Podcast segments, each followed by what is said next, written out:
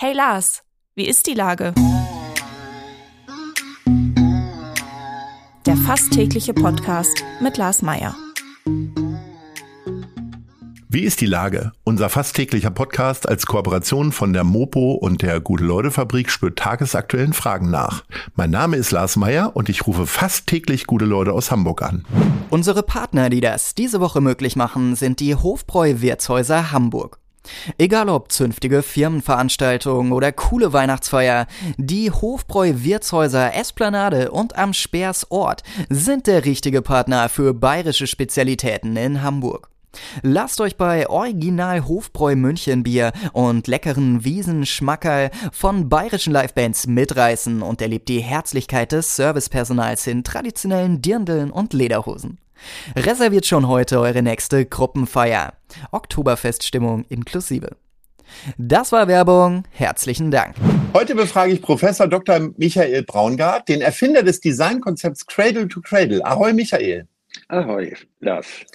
Lieber Michael, wir haben uns beim 48. Endclub zuletzt gesehen und du hast äh, die ähm, Gäste in dem Energiebunker zu, sehr stark beeindruckt äh, mit deiner Impulsrede. Äh, ich will nicht sagen, du hast sie auch runtergezogen, weil du hast Wahrheiten ausgesprochen, die sich möglicherweise nicht jeder traut zu sagen, aber Konsequenz ist wahrscheinlich die Basis für Nachhaltigkeit und da geht's ja beim Endclub drum.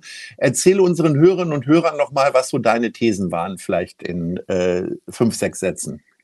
Naja, also das Erste ist halt schon, dass die Nachhaltigkeitsabteilungen in den Firmen vielfach äh, der Kommunikationsabteilung zugeordnet sind. Dabei wäre es doch viel besser, sie zur Innovationsabteilung zu machen, denn wir haben eigentlich in allen Bereichen den Anschluss verloren, was die Technik angeht, Nanotechnik, äh, Elektronik, Digitalisierung sind wir überall 10, 15 Jahre zurück hinter dem, was der Rest der Welt so kann.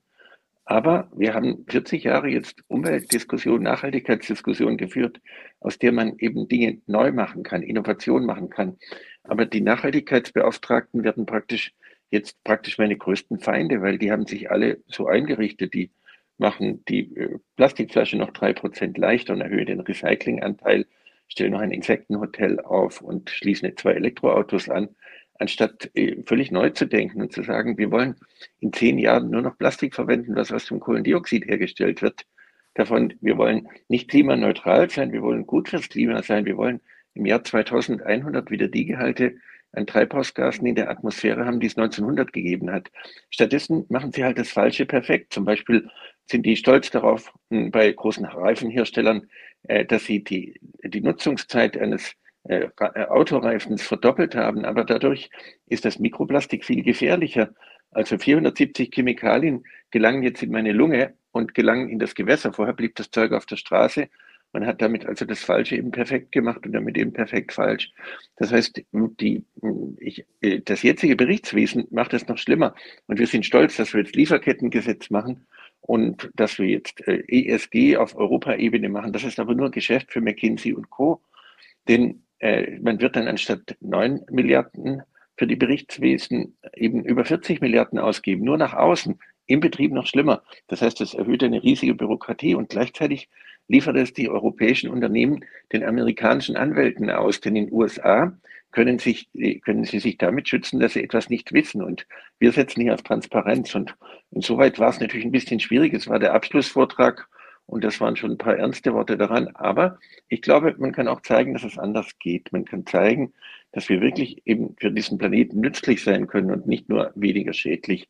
Dass wir eben äh, ja, Dinge machen können, die nicht mit Sklavenarbeit in anderen Ländern konkurrieren müssen. Ich glaube, das war ja auch ein bisschen der Charmante an deiner Rede, dass du am Anfang gezeigt hast, was alles verkehrt läuft. Aber du hast natürlich genügend Ideen und Beispiele, was zum Beispiel richtig läuft. Du hast das anhand eines Turnschuhs gezeigt. Erzähl mal.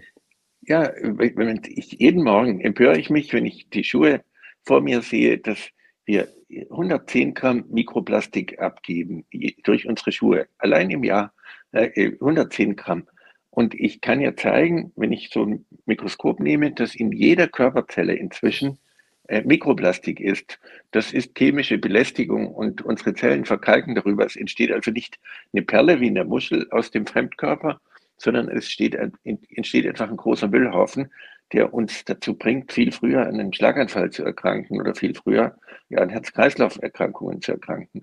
Das heißt, wir müssen erreichen, dass dieses Mikroplastik wirklich endlich verschwindet. Und mir ist es ein Rätsel, dass jemand Schuhe herstellen kann und nicht fragt, was mit dem Abrieb passiert. So wie ich in Österreich gerade die Quellen in Vorarlberg und die Gewässer untersucht habe, die sind alle mit Mikroplastik von Skiwachs verseucht.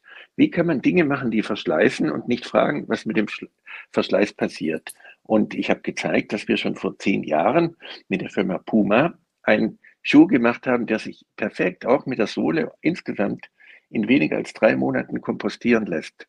Also es geht eigentlich anders, aber der damalige Vorstandsvorsitzende hat dann gewechselt und danach kam jemand, der giftigen Modeschmuck vorher gemacht hatte und der meinte, dass eben diese Nachhaltigkeit etwas für die Nachhaltigkeitsabteilung ist, aber nicht für die Innovationsabteilung. Und so haben wir praktisch zehn Jahre verloren, denn wir konnten ja zeigen, dass es anders geht.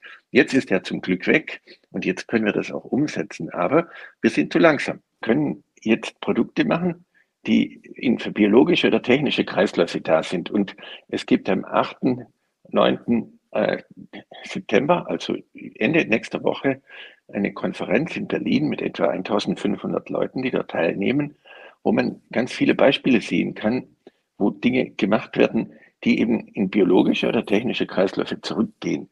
Äh, das heißt, äh, wir können daraus jetzt Innovation gewinnen und können damit eben viel schönere und viel bessere Dinge machen. Äh, du veranstaltest diese Konferenz äh, Freitag, Nein, Samstag in Berlin? Konferenz nicht. Sondern, ah, du bist da aber mittendrin, richtig? Ich komme dahin, ich halte die Eröffnungsrede dafür. Okay. Und, ähm, und da kommen sehr viele, auch sehr prominente Leute dabei. So, also die, die Ärzte unterstützen ja zum Beispiel auch äh, äh, Cradle to Cradle oder Marie Bäumer oder äh, ganz viele äh, äh, Prominente haben inzwischen begriffen, dass weniger schlecht nicht gut ist. Aber die Stadt Hamburg hat das noch nicht so ganz verstanden. Also nee, Hamburg möchte klimaneutral sein und ich komme doch auch nicht nach Hause und sage, ich bin heute kinderneutral. Ja? Ähm, oder ein Baum ist ja auch nicht klimaneutral, der ist gut fürs Klima.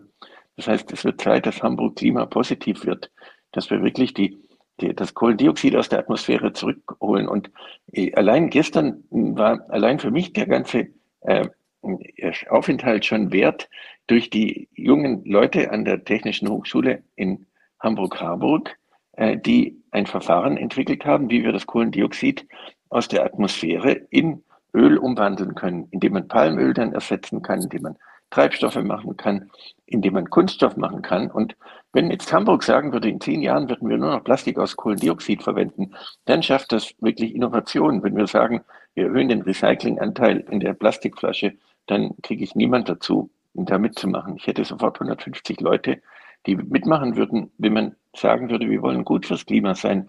Wir wollen wieder auf die Gehalte an Treibhausgasen zurückgekommen sein, die es 1900 gegeben hat, in 2100. Denn es muss doch jedem auffallen, dass der Planet sich jetzt zerstört mit den jetzigen Gehalten an Kohlendioxid. Permafrost aber wen, verschwindet. Aber wen hältst du denn für mutlosiger, äh, äh, mutloser äh, Politik oder Wirtschaft? Ja, also es bezieht, ist, ist ja beides davon. Die einen sagen, wir müssen immer Subventionen haben, dann tun wir erst was. Die denken, daraus entsteht keine Innovation, sondern einfach mehr, mehr Kosten daraus. Und die Politik äh, hat das auch in ein Umweltressort abgeschoben, anstatt zu begreifen, dass die, die einzige Innovationschance, die wir Europäer haben, ist Nachhaltigkeit, die allereinzige. Denn dort sind wir den anderen überlegen. Wir wissen, wie wir Dinge machen können, dass sie gesund, gesund sind und gut für die Umwelt. Das habe ich erst begriffen, als sich Larry Page mit mir in Verbindung gesetzt hat, einer der Gründer von, äh, von Google, der sagte, ich möchte ein Haus haben, in dem es keinen Feinstaub gibt. Er hat einen deutschen Architekten, den Christoph Ingenhofen, der nächste Woche den ältesten Umweltpreis äh, in Deutschland bekommt. Den habe ich auch schon mal gekriegt in, in Mönchengladbach, die Goldene Blume von Reit. Der hat also den Christoph Ingenhofen ähm, kontaktiert mit dazu und sagt, wir, ich möchte ein Haus haben, in dem es keinen Feinstaub gibt, denn wir verlieren über Feinstaub viereinhalb Jahre Lebenserwartung äh, und äh, das heißt, wir müssen jetzt schauen, dass wir sagen, in zehn Jahren werden nur noch Schuhe verwendet, die deren Schuhsohlen perfekt abbaubar sind. Wir müssen erreichen, dass wir nicht nur die Energieseite bei den Autos angucken, sondern eben auch die Materialseite. Wir brauchen vor allem neue Geschäftsmodelle. Wir waren in dem Energiebunker in Wilhelmsburg, aber irgendwie hat mich das tief traurig gemacht. Die haben diesen ganzen chinesischen Sondermüll aufs Dach gestellt. Deutschland war mal führend, was Solaranlagen angeht, aber weil man keine Geschäftsmodelle entwickelt hat, äh, hat man eben äh, dieses verloren. Niemand braucht eine Solaranlage. Warum kauft jemand eine Solaranlage, wenn ich nur den Strom brauche? Wenn man nur das Nutzungsrecht verkaufen würde, also nur die Verwendung für 20 Jahre, dann wären die Anlagen aus Deutschland konkurrenzlos billig. Die chinesischen Anlagen, die wir untersucht haben, die haben in den ersten fünf Jahren die Hälfte ihres Wirkungsgrades verloren äh, davon. Das heißt, die waren am Anfang 30 Prozent günstiger. Also niemand braucht einen Teppichboden. Ich brauche doch nur äh, eine Fußbodenverpackungsversicherung. Das heißt, dann bleibt für zehn Jahre, dann bleibt der Boden zehn Jahre schön. Niemand braucht ein Fenster. Also niemand hat die Absicht, ein Fenster zu kaufen, sozusagen, ja, weil niemand ein Auto, ein, ein Fenster braucht. Ich brauche nur durchguckende Wärmedämmung. Und in einer gewissen Weise lügt Donald Trump die Menschen so viel ehrlicher an, als wir es tun. Es ist bis heute kein einziges Fensterglas zum Fensterglas recycelt worden. Kein einziges Auto zum Auto. Es wird immer primitiver Betonstahl gemacht und dann gehen alle Buntmetalle verloren. Wir könnten mit anderen Geschäftsmodellen, wenn man den Leuten nur 20 Jahre Solaranlagen Nutzung verkaufen würde, 30 Jahre durchgucken, dann könnten wir äh, Industrie im Land haben, weil man dann das beste Material nimmt und nicht den billigsten Dreck, der irgendwann wieder teuer entsorgt werden muss. Auf die Art und Weise brauchen wir aber vor allem die Sparkassen. Ich meine, die Sparkasse ist in Hamburg gegründet worden. Wenn ein Hersteller das Produkt verkauft, dann muss er die Kapitalbindung irgendwie ausgleichen können. Denn sonst äh, hat er dazu keine Chance. Das heißt, zum Beispiel ein Fensterhersteller in Deutschland äh, verkauft 70.000 Tonnen Aluminium. Die muss, der, dieses Aluminium muss von der Sparkasse gehalten werden. Dann kann die Sparkasse das Aluminium abgeben als Anteile. Dann wird das Fenster viel billiger, weil sonst wird die Kapitalbindung zu hoch. Diese 70.000 Tonnen Aluminium sind allein 300 Millionen Euro wert. Also wenn ich das nicht mehr verkaufe, dann werden die Fenster viel billiger und die Sparkasse hat ein zusätzliches Anlass, Anlagevermögensportfolio. Äh, das heißt, die Gebäude werden dann zu Materialbanken und dann gelingt eine echte Kreislaufwirtschaft. Das habe ich gestern versucht in sieben Minuten zu erklären und das war vielleicht ein bisschen viel für die Leute. Aber eigentlich äh, glaube ich, dass wir es schon schaffen können. Also ich glaube, dass wir eigentlich schon auf dem richtigen Weg sind. Und ich habe zum Beispiel hm, vor 30 Jahren eine Waschmaschine vorgestellt, wo man den Leuten keine Waschmaschine äh, verkauft, sondern nur äh, 3000 Mal waschen. Jetzt im Herbst wird die auf den Markt kommen. Ja, vor 30 Jahren. Also Boah. das Denken braucht halt Zeit. Und ich war bei dem Waschmaschinenhersteller und da habe ich gezeigt, dass die Waschmaschine so viel Benzol abgibt, weil die Gummidichtung aus Malaysia kommt. Und dann sagte der Nachhaltigkeitsbeauftragte, was ist denn der Grenzwert für Benzol aus Waschmaschinen? Dann habe ich gesagt, ich komme wieder, wenn Sie in Rente sind. Ja. Also manchmal muss man langen Atem haben davon. Und das hast du ja auch gezeigt mit deinem N-Club vor 15 Jahren angefangen. Und jetzt gibt es ein Bewusstsein, es gibt eine Gemeinschaft von Leuten, die wirklich sich vertrauen, die verlässlich Dinge ändern. Und bestehen, das kann ich mit jedem Schurken optimieren. Ja, ich muss nur sagen, 10% billiger, 10% schneller, ja, 10% kürzer. Aber für Neues brauche ich Verlässlichkeit und Vertrauen. Und darum, Lars, bin ich so von Herzen dankbar für deinen N-Club, weil das schafft Verlässlichkeit und Vertrauen. Und nur so ist Innovation möglich. Nur so kann ich Neues machen. Und darum bin ich natürlich von Herzen gerne auch gestern da gewesen und komme auch gerne in Zukunft wieder vorbei. Lieber Michael, äh, wir hatten, äh, du hattest sieben Minuten äh, beim Endclub. Jetzt haben wir nur zehn Minuten, da sind wir ein bisschen drüber schon. Ähm, ich würde dir gerne zum Abschluss noch unsere Rubrik vorstellen, die heißt Nice oder Scheiß. Erzähl mir doch mal eher vielleicht aus dem privaten oder persönlichen Bereich eine Sache, die dir entweder richtig gegen den Strich geht oder die dich sehr erfreut hat, als kurze Anekdote. Ja, also das Schlechte ist gerade, dass die eine holländische Presse, äh, äh, Prinzessin, die ich lange kenne, äh, abgesagt hat, bei, beim Kongress dabei zu sein als Special Guest. Und jetzt brauche ich unbedingt einen Special Guest für, diesen Kon äh, für die Konferenz dabei, wo man sich ein bisschen freut, ein bisschen magisch. Eine Prinzessin war halt einfach wirklich toll. Und jetzt suche ich halt, wer doch vielleicht als Überraschungsgast noch kommen kann. Vielleicht kann sich ja jemand dazu melden. Ja, zum anderen, äh, zum anderen, äh, was einfach wirklich schön ist, äh, zu sehen, äh, dass äh, es völlig neues Interesse von jungen Leuten gibt, die jetzt nicht mehr diese Moralgeschichte brauchen, so diese göttliche Schöpfung, sondern die einfach nur auf sich stolz sein wollen. Ja? Also jemand, der Müll macht, ist einfach nur ein Idiot. Jemand, der giftiges Kinderspielzeug herstellt, ist einfach nur ein Depp. Also äh, wir haben jetzt eine Generation, für die diese Selfie-Generation, wie ich sie nenne, die einfach nicht doof sein will. Und denn die Moral geht schnell verloren, aber das Selbstwertgefühl, das geht nicht so schnell verloren. Das heißt, wir haben jetzt durchaus Änderungen, die mich überraschen, für auch ein Interesse an Boden, an Landwirtschaft, an Nahrungsmitteln. Das ist phänomenal, was dort passiert. Ich habe an der Leuphana Universität in Lüneburg ein Seminar über die Zukunft der Landwirtschaft. Dort haben sich fast 200 junge Leute angemeldet für, für 30 Plätze, weil man jetzt ja. wirklich sich darauf zurückbesinnt. Also eigentlich insgesamt bin ich optimistisch, trotz widriger Umstände.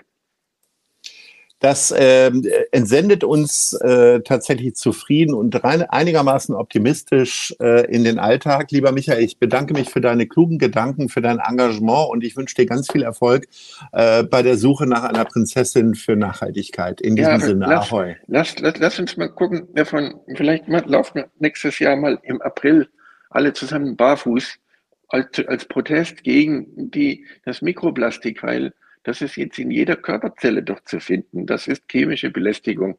Wir wollen Schuhe haben. Ja, die großen Schuhhändler sollen bitteschön jetzt, da Görz insolvent gegangen ist, könnte doch die Nachfolge sein, dass man nur noch Schuhe herstellt, deren Abrieb in biologische Systeme gehen kann, dann ändern wir die Dinge auf der Welt. Ja. Sonst werden wir letztlich äh, voll ein, ein, Müllplatz für Mikroplastik. Dann machen wir nächstes Jahr im April noch wieder einen schönen Podcast und äh, wie ist die Lage und äh, dann geben wir bekannt, wann wir wie und wo barfuß laufen. Alles Liebe. Prima. Ahoi. Danke dir schön. Tschüss Lars, danke. Dieser Podcast wird präsentiert von der Gute-Leute-Fabrik, der Hamburger Morgenpost und Ahoi Radio.